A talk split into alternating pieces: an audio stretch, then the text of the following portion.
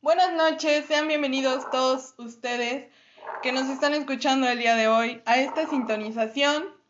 Hoy estamos inaugurando la segunda sección del podcast con temas acerca sobre la cocina fría, o mejor nombrado Garman Year. Los temas que abordaremos en esta segunda sección serán quesos, embutidos y charcutería, algunas de las frutas y verduras de la temporada, un poco sobre conservación de alimentos, qué es el aspic y finalizaremos con decoración y montajes de platillos fríos. En este capítulo número uno solo hablaremos de charcutería, embutidos y quesos. Mi nombre es Raquel y es de todo mi total agrado saludarlos esta hermosa noche. El día de hoy me acompañan mis compañeros de licenciatura, la señorita Julia y el joven Manuel. Hola, buenas noches a todos. Gracias por acompañarnos en este podcast. Me da gusto estar presente. Buenas noches Raquel, buenas noches Julia, buenas noches individuos que nos acompañan en, este, esta velada. Esperamos que sea de su agrado estos temas que estamos por abordar. Buenas noches compañeros, pues esta noche tenemos unos temas muy interesantes que tienen que ver mucho con los embutidos y los quesos. Es correcto. En general tocaremos temas de gastronomía, nociones generales sobre la clasificación de los quesos. ¿Qué son los embutidos y sus tipos? Y no nos olvidemos, por cierto, de la charcutería. Bueno, compañeros, ¿quién se anima a empezar esta sabia plática? Pues sí, sabia y antigua, porque el tema del que vamos a platicar se remonta a costumbres de la antigüedad. Y les estoy hablando de la relación del queso y el vino. Es muy cierto que estos dos alimentos van de la mano, ¿no? Sí, ambos alimentos son fundamentales en la historia de Occidente. Tanto el queso como el vino se producen desde hace miles de años en Europa y cada región se ha distinguido por la producción artesanal y de gran calidad de estos productos. Suena muy interesante. Por cierto, yo siempre me he preguntado de dónde surgió este, este emblemático producto que hoy es muy demandado. ¿Cómo pudo ser el origen de esto tan delicioso que conocemos actualmente? ¿Te refieres al queso? Ah, pues mira, en cuanto al queso existen varias leyendas. Una de ellas cuenta que pudo haber sido un pastor que llevaba su rebaño y probablemente habrá guardado leche en una bolsa. Eh, en ese tiempo se elaboraba con el estómago de, de borregos y otros animales. Y bueno, debido a las enzimas de este recipiente, se propició la separación de sólidos y líquidos, dando el paso a una masa sólida similar a la consistencia del queso ricota o cottage. ¿Conocían este mito? No, suena muy interesante, aunque un poco grotesco si lo cuentas así. Que esto en cierta parte nos hace apreciar cómo podemos encontrarlo de manera tan, tan sencilla en el súper. Y no, para nada, Julia, no, no conocí esta historia, pero qué bueno que te tenemos aquí para que nos llenes de nuevos conocimientos. Y sobre todo, qué interesante historia, ¿no? Que con cosas tan comunes se creen cosas tan maravillosas. Bueno, es que hay mucho conocimiento alrededor de los quesos, pero comencemos por lo básico. ¿Alguna vez se han preguntado cómo se clasifican? Muy buena pregunta, Julia. Sí, o sea, he escuchado que tienen clasificaciones, pero cuéntanos más. Verán, existen diferentes criterios para clasificar los quesos. Puede ser el tipo de leche, el tiempo de maduración o su proceso de elaboración. La manera más común de clasificar los quesos es por la procedencia de la leche, que puede ser de vaca, en el caso del edam, de oveja, por ejemplo, el queso manchego, puede ser de cabra, mezclas de estas leches o incluso de leche de búfala, que es el caso del queso mozzarella. Muy interesante, pero me surgió una duda. ¿Esa es la única forma en la que se llegan a clasificar los quesos o hay algunas otras formas de clasificarlos? Existen más clasificaciones, claro, por su madurez, por región, etc. Se puede clasificar por el tratamiento de la leche. El queso puede elaborarse a partir de leche cruda o de leche pasteurizada. En el caso de los elaborados con leche cruda, su fermentación láctica se realiza con las bacterias propias del entorno. Y es bueno saber que los quesos elaborados mediante este método no pueden consumirse antes de dos meses. Por otro lado, los realizados a partir de leche pasteurizada se pueden consumir tras su elaboración. Un dato curioso. También este, los quesos pueden clasificarse según el, tipo, el tiempo de maduración. Estos quesos madurados, además de la fermentación láctica, tienen otro proceso que se llama maduración. En su proceso de elaboración requiere de mucho más tiempo y de un cuidado especial para obtener un producto único, tipo gourmet, que combina la tecnología con el conocimiento y las aplicaciones técnicas artesanales propias de la elaboración de este tipo de quesos. Mm, una vez que se obtiene la cuajada, debe ser llevado por varios días o meses a ciertas condiciones de temperatura y humedad para que pueda desarrollar su característico olor, sabor y color. Y todos sabemos lo delicioso que puede ser un quesito maduro acompañado, acompañando nuestra copa de vino, ¿no es cierto? Bueno, otro genial acompañamiento son los embutidos. Eh, eso, eso es muy cierto, es un mundo muy extenso lo de los quesos, por lo que estoy escuchando. Pero como vamos de la mano con los embutidos, hay que hablar un poquito sobre ese tema, ¿no? Claro, Manuel. Empecemos con lo principal que debemos saber sobre los embutidos. ¿Qué son? Pues mira, los embutidos forman parte de la tradición culinaria española y aportan un sabor, color a numerosos platillos que llegan a comerse crudos, solos o en bocadillos.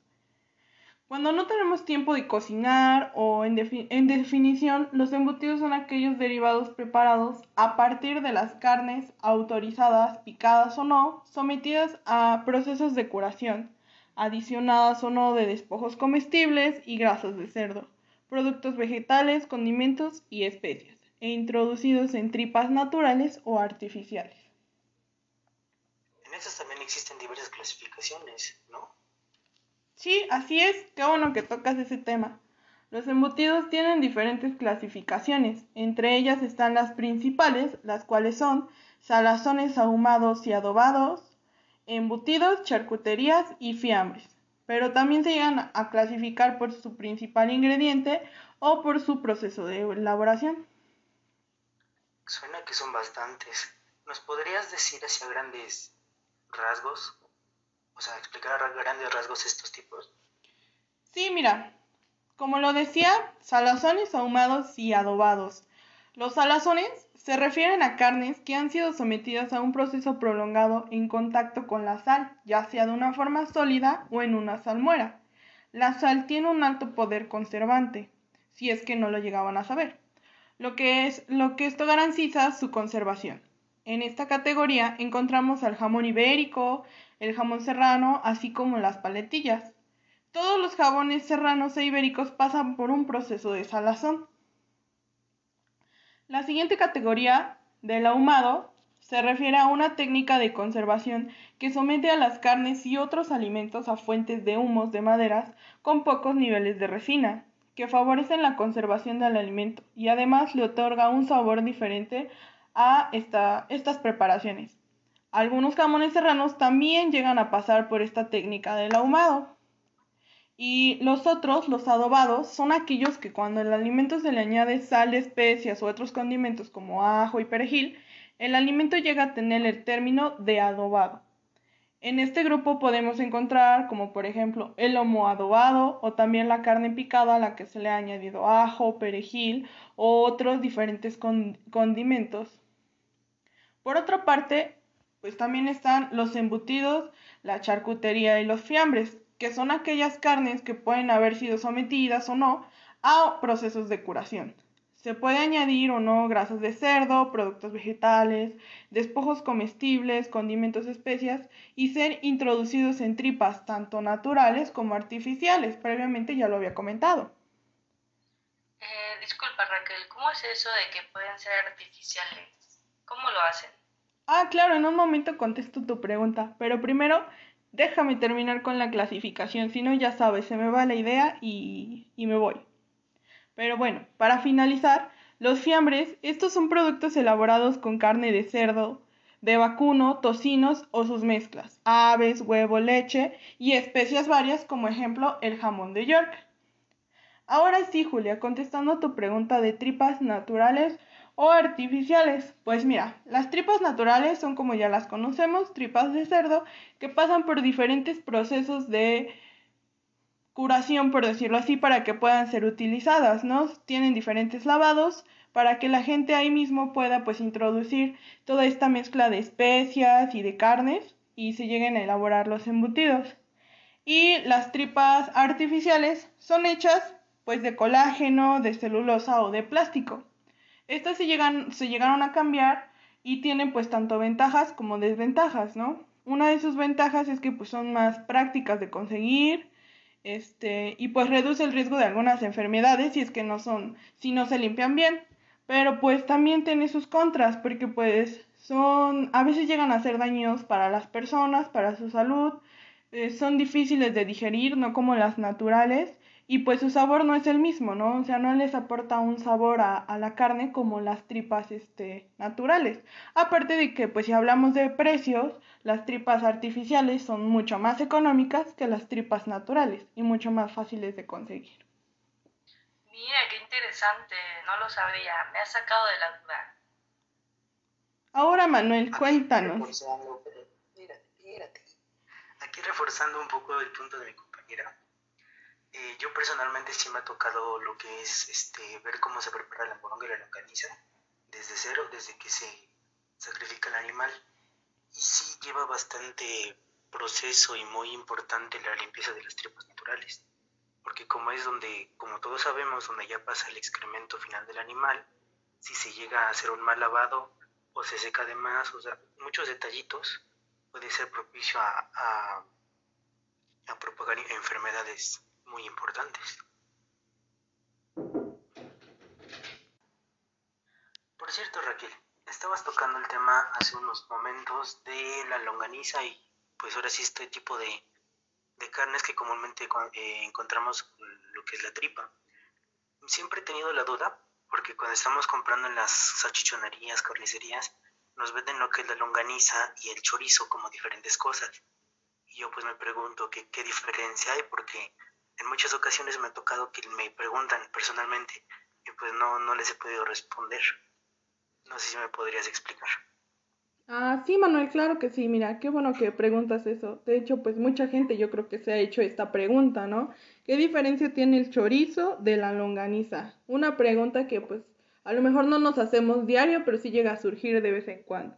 Pues mira, la longaniza está hecha a base de carne mortajada, y solo se venden tiras, ya sea del gusto de la persona, sea una tira pequeña, una tira larga, pero como tal no tiene una medida.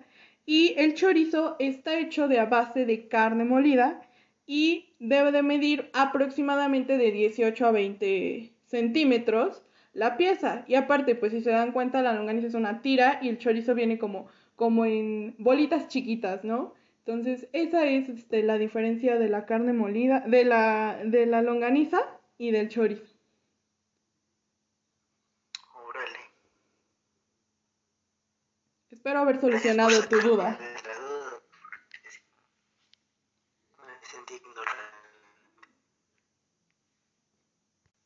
Bueno, ahora Manuel, cuéntanos tú, no te hemos estado escuchando hablar demasiado el día de hoy. Cuéntanos, ¿qué nos tienes sobre la charcutería? Pues hazme la pregunta, ¿no? Ya. Ahora sí que lo siento porque he estado escuchando sus, explicaciones muy interesantes. Pues verán, la charcutería como tal se refiere a varias cosas, no solamente a los establecimientos que solemos ver que venden embutidos y derivados de, la carne cerdo como tal.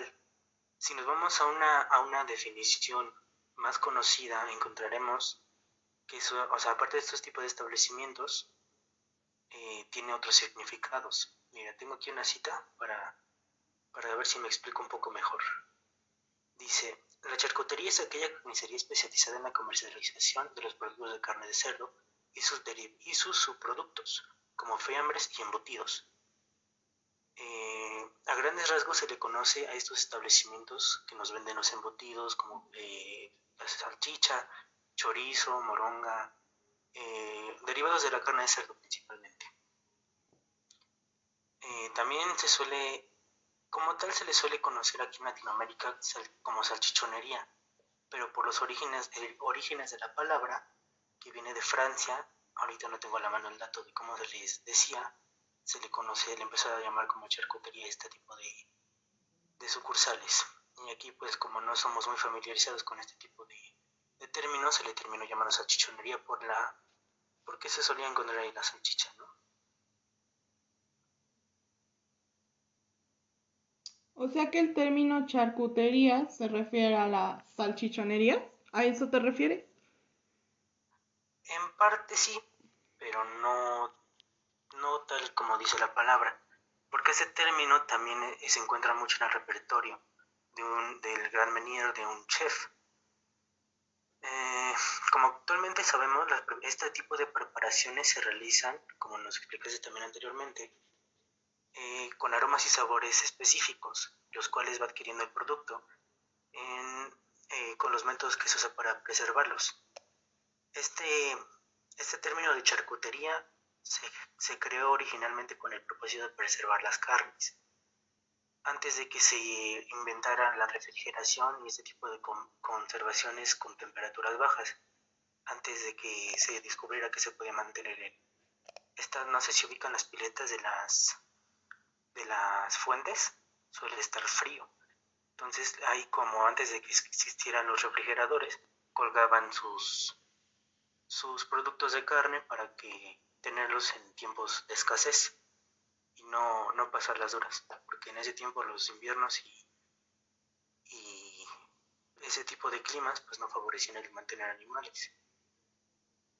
Mm, también este, este arte de la charcutería no es nada nuevo, se remonta a casi 6.000 años. Y cabe destacar que los romanos fueron los que le empezaron a dar su popularidad, pero no se perfeccionó hasta la llegada de los carniceros franceses, con la ideología que tenían, que no les gustaba desperdiciar ninguna parte del animal. En este tipo de técnica, como tal les comentaba que tiene más de 6.000 años, en ese tiempo nos ayudó a, la especie a sobrevivir en tiempos de escasez, por lo que se convirtió en, una una, en algo especial para el ser humano y con el tiempo una valiosa técnica culinaria. Pues después de esta breve reseña eh, de su origen y los términos que en los que suele usarse, ahora la charcutería también es un buen plato que se puede compartir con los familiares o personas cercanas, ya sea tu pareja, hermanos, tu jefe por si te lo quieres ganar, en algún, algún, alguna situación que lo necesites.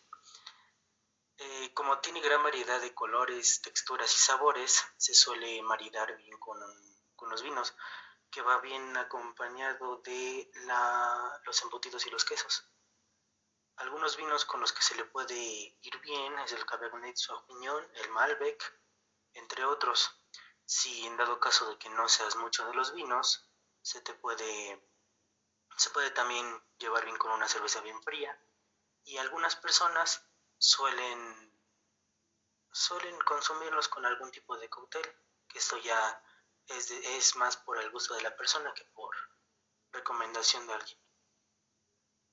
Eh, y para concluir, este, eso de la charcutería es muy inspirador y hasta cierto punto alentoso que en las nuevas generaciones de gastrónomos se han estado concientizando y se están preocupando por recuperar ese tipo de técnicas, que aunque suenen muy pues antiguas, muy convencionales, pues para alguien que se dedica a esto de la, de la cocina, de la gastronomía, es muy importante que tengan claro estas bases y más que nada de dónde salen y cómo se crearon.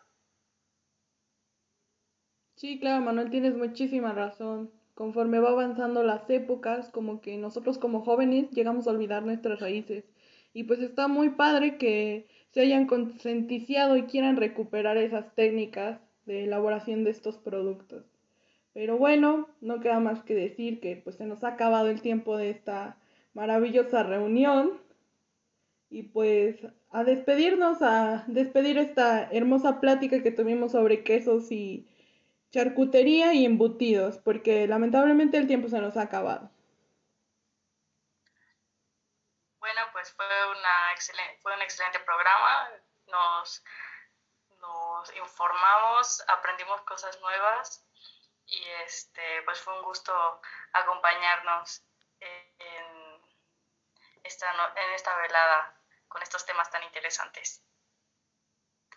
Pues nada, muchas gracias por acompañarnos, aunque en estos temas interesantes para nosotros los que les gusta la cocina. Qué mejor que divulgar y compartir información que encontremos, ¿no? Pues sí, así es. Pero bueno, no se pierdan el siguiente capítulo que también será muy, muy especial sobre eh, algunas frutas y verduras de temporada y hablaremos un, poco sobre la conservación de alimentos. Hasta luego eh, y volveremos a vernos. No, olviden dejarnos no dejen de escucharnos. Nosotros somos Garbanger.